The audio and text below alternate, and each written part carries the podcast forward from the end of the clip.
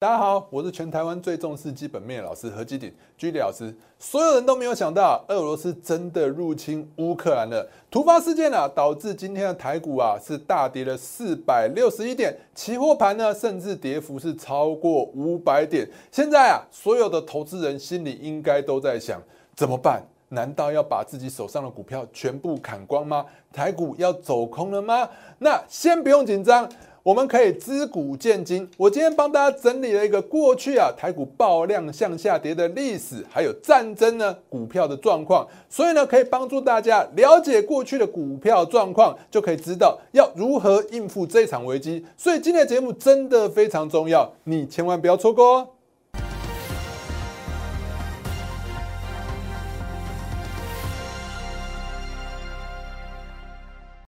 各位亲爱的观众朋友们，大家好，欢迎收看今天的股市航海王。那一样呢，今天因为俄罗斯入侵了乌克兰啊，所以导致今天台股大跌了四百六十一点，所有投资人啊都都非常的恐慌。但是我给大家的盘前资讯呢，依然是相对来讲是非常有用的。来早上呢，我跟大家强调，你看一下早上啊，我说跟我跟跟大家讲说，哎，你看一下我跟大家讲的重点。如果你上面不想看的话，我的重点都在最下面。你看一下今天呢，我说台股基本面加。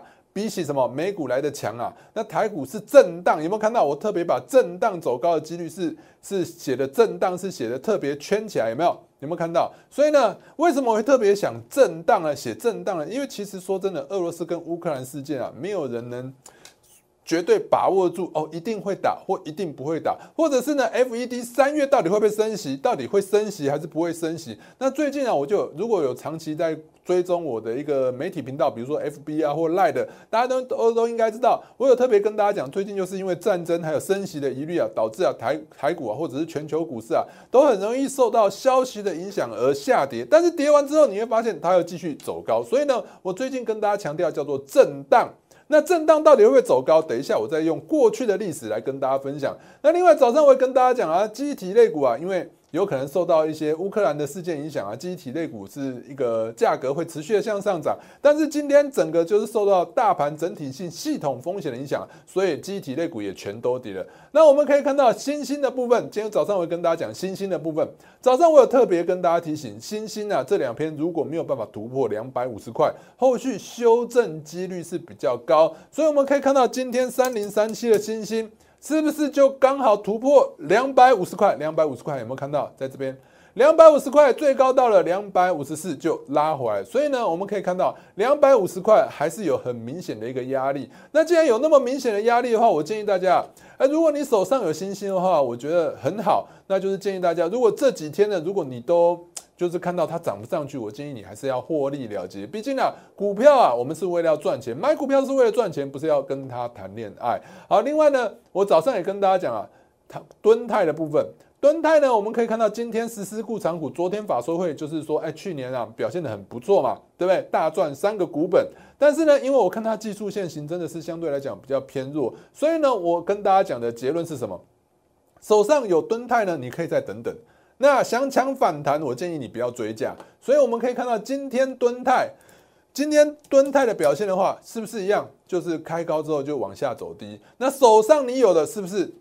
今天是不是继续向上涨？那你没有的，你今天去追的话，哎，你是不是有不可能不小心有可能会追到相对的高点？所以呢，我一直跟大家强调，你看一下我早上给大家讯息真的非常重要。所以呢，你还没有加入我们相关媒体频道的朋友们，现在就加入吧。打开你的手机相机，扫描这两个 Q R code，就可以分别加入我的 Line 跟 Telegram 的群组，或者是你直接透过一个关键字小鼠 G D 一七八八打在 Line 上面，就可以直接加入我们的 Line 的一个频道。另外，我们的 YouTube 还有脸书的频道也千万不要错过哦。打开你的手机相机，一样扫描这两个 QR code 就可以直接加入了。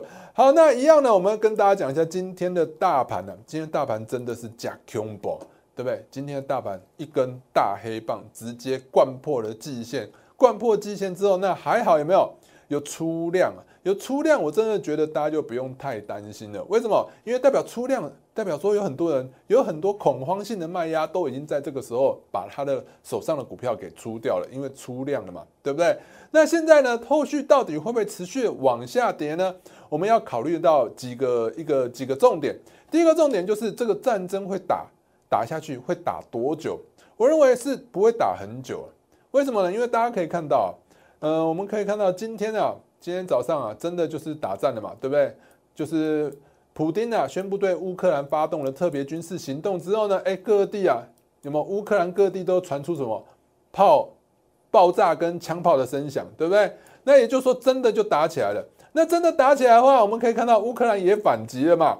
那重点是什么？过去啊，我跟大家讲说，哎，我觉得不会打是不会世界大战，因为之前大家讲的就是很可怕，就是说乌克兰跟俄罗斯打起来的话，美国参战，欧洲参战，我认为是不会的。你看一下各国的声明，你就知道了。各国的声明的话，你看拜登讲什么？世界将追究俄国的责任，世界要追究，也就是说，美国会不会出兵？美国不会出出兵啊，美国啊。他如果要出兵的话，在早在几个礼拜之前看到这么危险的，他就应该就要出兵了。那我们再看到其他的欧洲强国呢？我们可以看到，不管是什么英国的强生啊，或者是德国总理啊、法国总统马克宏啊，都已经跟什么那个乌克兰的总统通过电话，表达什么支持？只有表达支持哦，大家知道，只有表达支持，也就是说他不会帮，就放任什么乌克兰跟俄罗斯打。那既然乌克兰跟俄罗斯打，那大家想也知道谁会赢嘛？那既然会赢的话，你觉得会拖很久吗？没有，在没有外力介入之下，我认为这场战争真的打起来应该会很快。毕竟啊，兵贵神速啊，如果你拖太久的话，对俄罗斯来讲也是很大的负担嘛。前线的军队啊，这边拖很久都是成本。对不对？那再加上呢，呃，背后的部分还有很多的支撑呢。美国要一直制裁，一直制裁，拖久了对他来讲也是不利的。所以呢。我们跟大家讲一下，其实只只要是单纯俄罗斯跟乌克兰去打战的话，那其实就是一个区域性的事件。那我相信会很快的结束。所以战争结束呢，诶，那后续到底会怎么走呢？等一下我们再跟大家讲。那另外战争的问题，我觉得会很快的结束。第二个问题的话，就是大家很担心说，今天这个下跌，今天这个下跌到底会怎么走？我们可以看到今天的下跌是有什么？爆大量，今天成交量是有高达四千六百一十亿哦。今天今天的一个成交量的话是有四千多亿，四千多亿的成交量的话啊，大家想想看，这些筹码都卖出来，就代表说该卖都可能很多都卖了，不该卖的也开始出来卖了。那过去来讲呢，我帮大家整理一下，过去爆量向下跌，后续到底会不会持续往下跌，还是说持续？持续的哎震荡之后就开始走高，还是说是直接反弹走高？我们帮大家整理一下，我们可以看到，从二零二一年上一次上一次的爆大量向下跌，就是在二零二一年五月的时候，就是去年五月，我们看到这边是不是有爆大量？爆大量完之后震荡了几天，你看一下，它还是继续收高了，对不对？二零二一年这一次的爆大量在这边五月的爆大量，那再看到二零二零年的八月。二零二零年的八月是不是也有爆大量？在这边爆了大量之后呢，有没有看到它后续呢是马上反弹之后再开始震荡，震荡之后就继续创新高。所以呢，这这一次的爆大量，也就是二零二零年那一次的爆大量，震荡震荡之后还是继续走高的。也就是说呢，其实并没有太大的危险性。再我们看到二零二零年的三月，也就是。新冠肺炎发生那个时候，刚开始跌，我们可以看到，我们从这里呢，也可以看到很明显的空头走势，它是会怎么走的？空头走势在一路下来的时候呢，量能呢，诶，不会马上一次放那么大，对不对？真正放量放到最大的时候呢，是不是都接近底部？所以呢，我们可以看到这一个大量的量能呢，即使你买在这个爆大量的这一根，有没有？也就是这一点。好，你买在这一点的话，我们可以看到，你即使买在这一点。买在这个点位，其实呢，你发现后续只有跌了几天，跌了几天之后，一个月内之内，它就一路的向上走。其实你在这个，即使你在这个点位买，你其实也是大赚的。也就是说呢，爆量向下跌呢，你看一下后续是不是继续向上涨的？那我们再看一下，在上一次的爆量向下跌呢，是二零二零年的二月的时候，那时候我记得应该是过年。你看这个时候呢，是不是有一个爆大量？这个量能是不是比起过去的量都来得大？这叫做爆大量，就好像今天的台股一样嘛。所以你看爆大量完之后呢，震荡了三天，三天之后呢，就出现第一波反弹，反弹完之后呢，才往下跌。所以呢，刚刚跟刚刚有什么不一样？你看一下，它有出现，马上出现一波反弹之后呢，弹不过这一根黑棒的高点，它就往下走了。所以呢，这告诉我们。爆大量出完之后呢，基本上短线上的卖压是结束了。只要这个利空能化解，这个利空化解之后呢，诶，它就会持续的向上。但是如果利空没有化解，利空是持续在的话，诶，它就有可能会持续的往下走。所以呢，我认为啊，你看一下这个爆量向下跌之后呢，它马上是震荡了三天，就出现一个反弹。这个反弹呢，大家要出也可以出在这里。好，那再来呢，看到二零一八年的九月的部分，我们可以看到爆大量在哪里？这很明显的量是不是在这边？看一下是不是这一根爆大量完之后呢？虽然说呢向下跌了一阵子，没有没有不到一个月嘛，再多跌了两个礼拜吧。多跌了两个礼拜之后呢，后续就开始反复的向上攻，攻完之后呢，再测一次底之后，它还是继续向上的。所以你看一下爆大量出完之后呢，诶，都有可能会先出现一个反弹，反弹完之后呢，真的要跌，它会再跌。对不对？那跌下去，如果跌不下去，甚至就是另外一个买点的好机会。好，再来呢，我们可以看到二零一八年的二月的部分，哪里爆大量？是不是在这边？爆大量之后呢，经过一样是经过三天的震荡，震荡完之后呢，它就开始向上走。有没有看到？震荡完就开始向上走，而且是突破这一根黑棒的一个高点。所以短线上来讲，爆大量，你看大部分的时间，大部分的几率。都是向上的。那我们再看到二零一六年的七月，哪里有爆大量？这边嘛，这边是不是很明显的量？这一根量能是不是很明显的？比起过去来讲来的大，比起过去来讲来的大。你看爆大量完之后，它就直接一路的向上攻高，一路向上攻高，甚至是再创新高，对不对？那我们再看到二零一六年的十一月，对不对？二零一六年的十月一样，这边。爆大量，爆大量之后呢，它震荡震荡之后，它就继续走高嘛，对不对？你看一下，爆大量出来之后，隔天大涨，涨完之后呢，再测一次低点，它就向上了。所以爆大量真的很可怕吗？我觉得爆大量是好消息啊。对，再看到二零一五年的爆大量，在这边有没有看到？爆大量完之后，它就马上向上涨了。对不对？所以二零一五年八月爆大量之后呢，诶，也是比较偏乐观的。所以我们总结啊，从二零一五年到现在将近大概六七年的时间，大概有八成的几率以上，在短线上来讲，如果爆量向下跌，它短线上都是会向上攻高的。那至于会不会持续向上攻高呢？就取决于什么？这个利空到底钝化，到底淡化了没？如果这个利空结束了，那它就会怎么样？反转向上，那反过来呢？利空没有结束的话，它有可能震荡震荡之后再一次的彻底。所以十次里头可能有八次啊，我们可以看到，刚刚几乎可以说是有八次、九次以上，在短线之内会持续的向上反弹。所以，我们今天的台股呢，我们出现了什么？技术面的什么爆量向下跌？技术面的爆量向下跌，大家要不要太担心？你看一下今天是不是爆大量？就像我刚刚讲的。今天这一根大量是比起之前所有的量明显来的高，所以呢，今天爆大量向向向下跌呢，短线上来讲反弹的几率是非常高。那它的理理论原理是什么？理论原理是什么？就是当股票是一个买卖市场嘛，对不对？有人买它就会向上涨，大部分人都在卖，它就会往下跌。当爆量向下跌的时候，就是很多很恐慌。很害怕的卖盘都在这个时间点把所有的股票全部卖掉了。它卖掉之后呢，诶，市场上就暂时来讲缺乏了卖压，暂时缺乏卖压，它就很有机会在短线之内会出现一个比较明显的大幅度的向上的一个反弹。所以呢，我认为今天的爆量向下跌之后呢，短线上反弹的几率是非常高，也就是在明天，也许下个礼拜。那反弹之后呢？我刚跟大家讲，你就要看战争后续的状况嘛。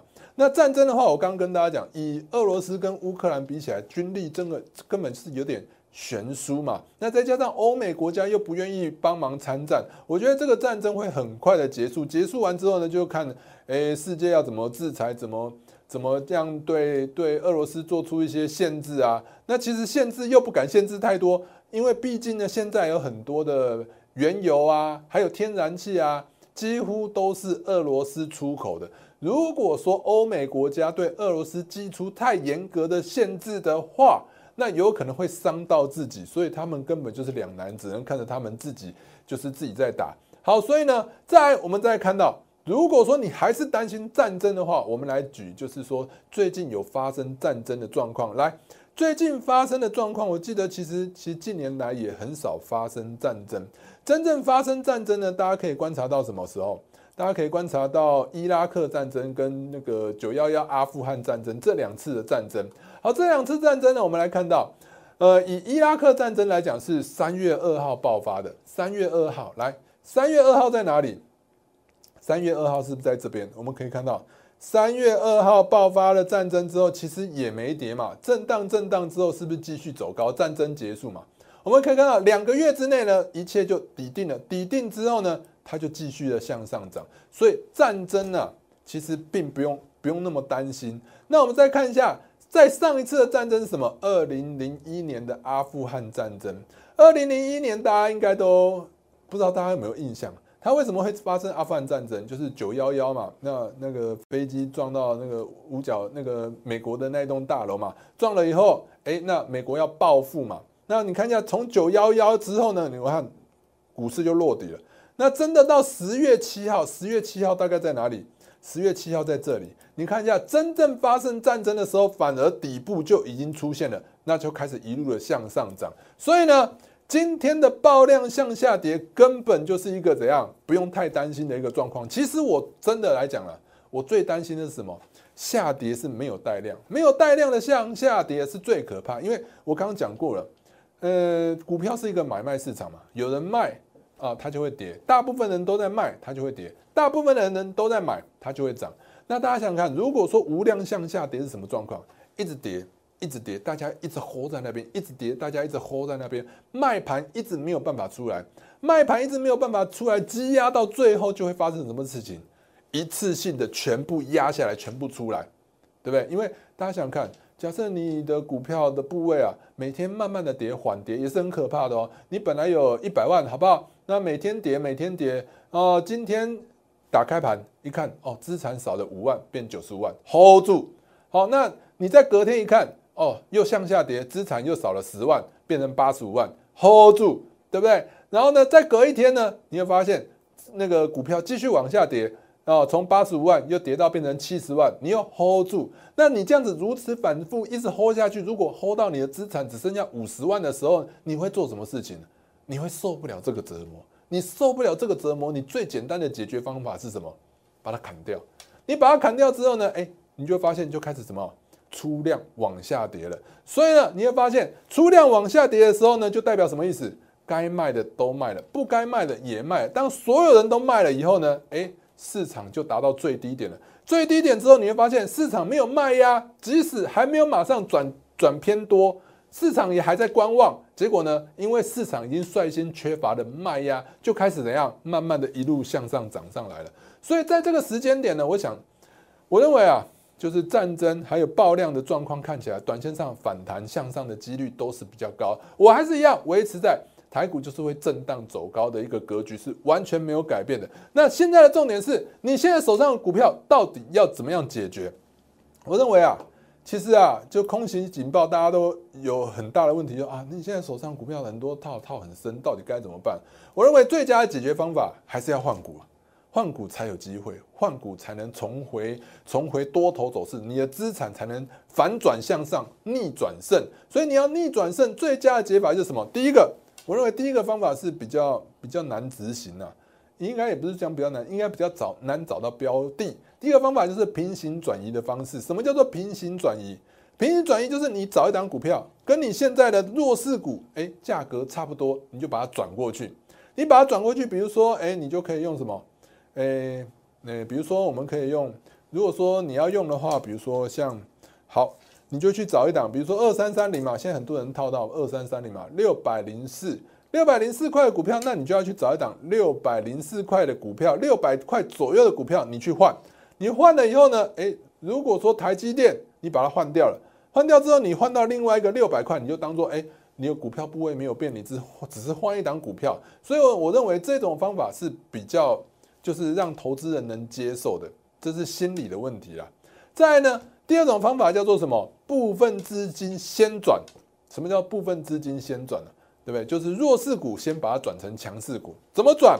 我知道很多人你要要要请大家就是一次把你自己手上的股票啊，就是赔钱的部位啊，一次砍掉。你要一次砍掉，我知道大家都会非常的痛。那你没有办法一次砍掉，那我会建议啊，你就是慢慢的转，慢慢的转。你慢慢的转的话，你越越转，哎，你比如说，哎，你有档股票，对不对？有问题，比如说现在很多人有问题的，哎，可能什么？比如说老师，我手上有，哎，最近的话六一零四嘛，大家都在喊嘛，可能很多人都套到高点嘛，对不对？怎么办？这张股票要不要换？如果你确定这张股票要换的话，哎，那你就可以怎样？就就怎样？先把一部分的资金先把它换过去。比如说呢，你有五张，先换一张，这样了解意思吗？有五张先换一张，又或者是你现在很多人有很多人在问我啊，这个六七七零利基店该怎么办？那利基店坦白说啊，真的看起来就一路走空嘛。那所以呢，后续来讲持续向下跌的几率还是蛮高的。那你要换的话，假设你有十张利基店，你先换三张嘛，对不对？你换了三张之后，你把三张换过去，你这三张的资金开始有赚钱了，你有信心了以后，你就再换三张，对不对？你再换三张之后呢，你这三张又赚钱了，你是不是就解套六张了？十张已经解套六张了。我觉得这样子的状况，这样的方式会比较适合一般的投资人呐。那至于要换什么呢？其实我们可以从盘面上可以找到一些比较强势的类股族群，给大家去做追踪。那很多人会喜欢买低买，低买的股票好吗？低买的股票适合吗？其实我知道，知都知道，很多人都会想说啊，老师，那我干脆买就换股，我也要换比较便宜的。但是你会发现，你买越便宜的呢，它就会越越来越便宜。大家可以看到，以利基店来看，你这个价位你会不会觉得很便宜了？对不对？但你没想到，你买进去之后呢，它会越来越便宜。又或者是呢，前一阵子呢，哎，大家很看好的什么联电，联电呢，你看到这边，哎，已经打底了，哎，颈线，这应该说是季线，季线是红色这一条，打了什么？两个底部在什么季线？打了两个底在季线之后，你觉得非常的稳定，非常稳定之后呢，哎，可是呢，你会发现稳定，结果呢，低档买，低低的买，结果还是持续的往下跌。对不对？其实有些时候股票你不可以看它的就是什么时候低，你不可以用感觉，你感觉它很低呀，可是它可能会更低；你感觉很便宜，它会更便宜。但是你感觉高的股票，它可能会持续向上涨。所以我建议大家，你在这个时间点呢，你要买股票啊，我建议你啊，要买相对抗跌的股票。至于要选什么股票呢？我们可以从什么我们的比赛选股来跟大家做个范例，大家可以知道，哎。有些人很喜欢就买低的股票，但是你会发现越低的股票你买下去啊，它会更低啊。所以我建议大家要找什么相对抗跌的股票进场去做操作。我们可以从我们这个礼拜经济日报选股比赛里头呢，你可以看到，我们这礼拜呢，我们挑了什么？一二三四五，挑了五档股票呢。有一档中贵，你觉得它很高，它会持续的向上涨。你看一下中贵的部分呢，哎，我们买的时候，你看没多久涨停。涨停完之后，星期一又涨停，涨停之后呢，隔一天休息一下，休息一根之后，昨天它又再涨停，涨停涨完了以后，今天它又再涨一根涨停板。你看，短短的一个礼拜，它已经出现四根涨停板了。它是强还是弱？它就是你看，强者恒强嘛。今天大盘是涨还是跌？它完全不为大盘的下跌，而且持续的向上涨。所以呢？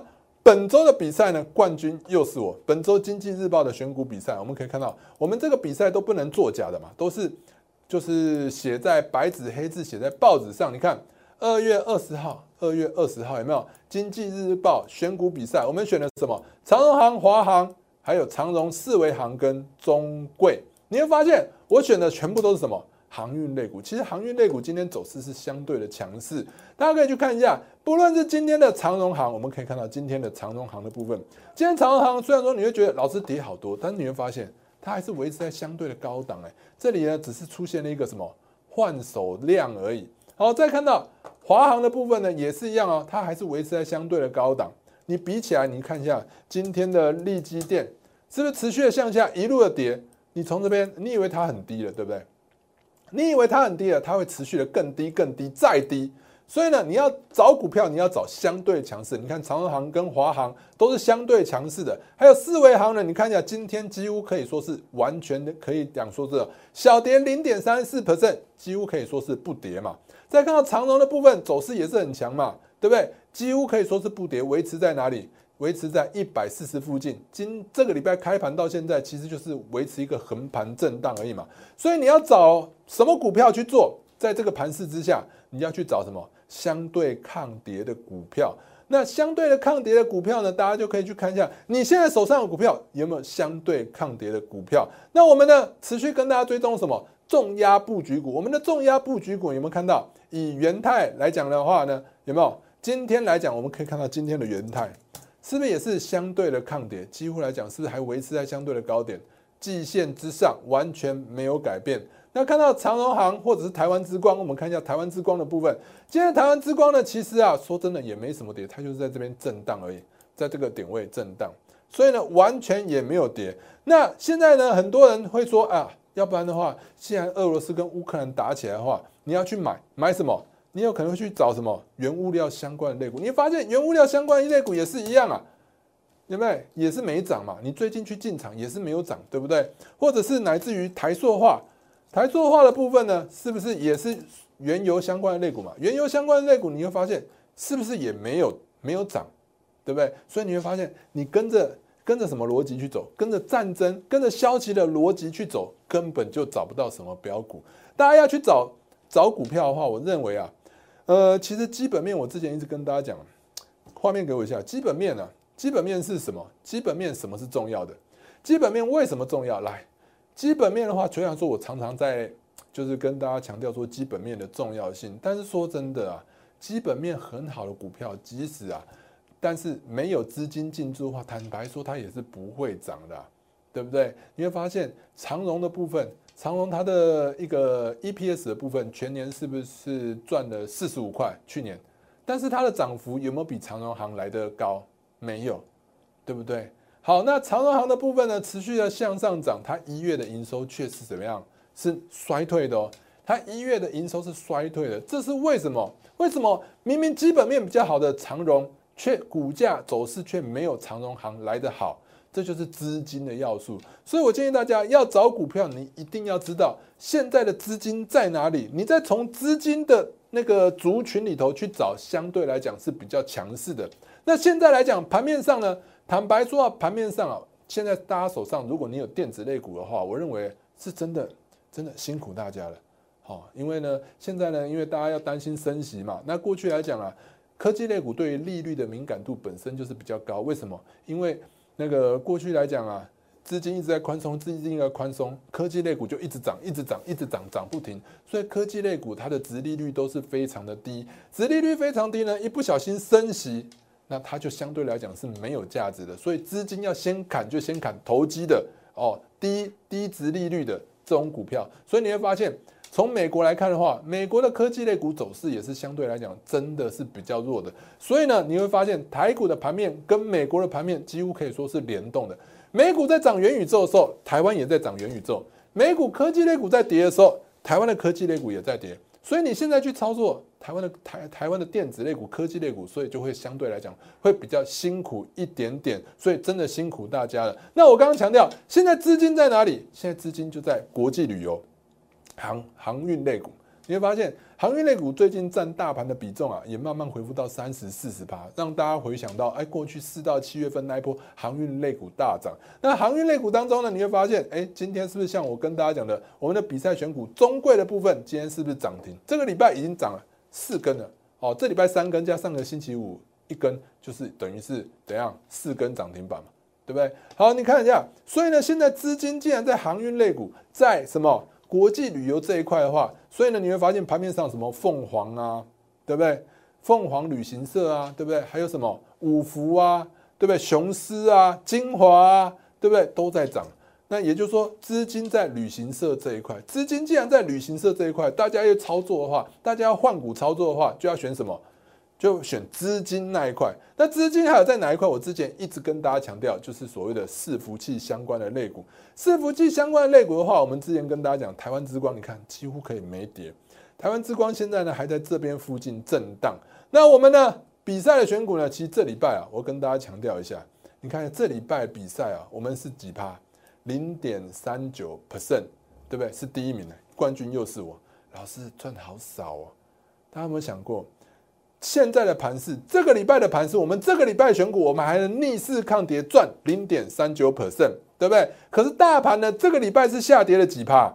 大盘下跌了三点四趴，你不觉得这个真的是非常珍贵？你要怎么选？才能选到像我一样，对不对？好，所以你看其他老师还有负五趴的，负五趴的，对不对？有一半都是负五趴，对不对？那你再看到贵买指数的部分，贵买指数这一周是下跌了四点一 percent，所以呢，我们的选股呢就是相对抗跌。你要你要选什么样的股票，帮你去做交换，就是我所谓的，哎，你现在股票不知道该怎么办，你可以做什么平行转移或部分资金资金的慢慢转换。也就是说呢，我比较建议后者，为什么呢？因为我最近一直跟大家强调一个什么安全重压。什么叫做安全重压？就是慢慢帮你加码，慢慢帮你加码。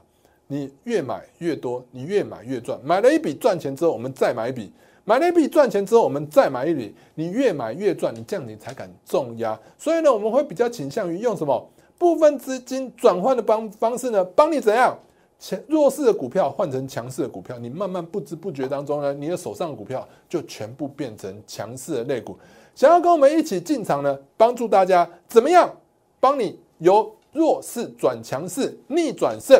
可以透过我们下面的电话或旁边的 line 来直接跟我们联系。祝大家操作顺心，我们明天见。立即拨打我们的专线零八零零六六八零八五零八零零六六八零八五摩尔证券投顾 陈彦荣分析师。本公司经主管机关核准之营业执照字号为一一零金管投顾新字第零二六号。新贵股票登录条件较上市贵股票宽松。且无每日涨跌幅限制，投资人应审慎评估是否适合投资。本公司与所推介分析之个别有价证券无不当之财务利益关系。本节目资料仅供参考，投资人应独立判断、审慎评估并自负投资风险。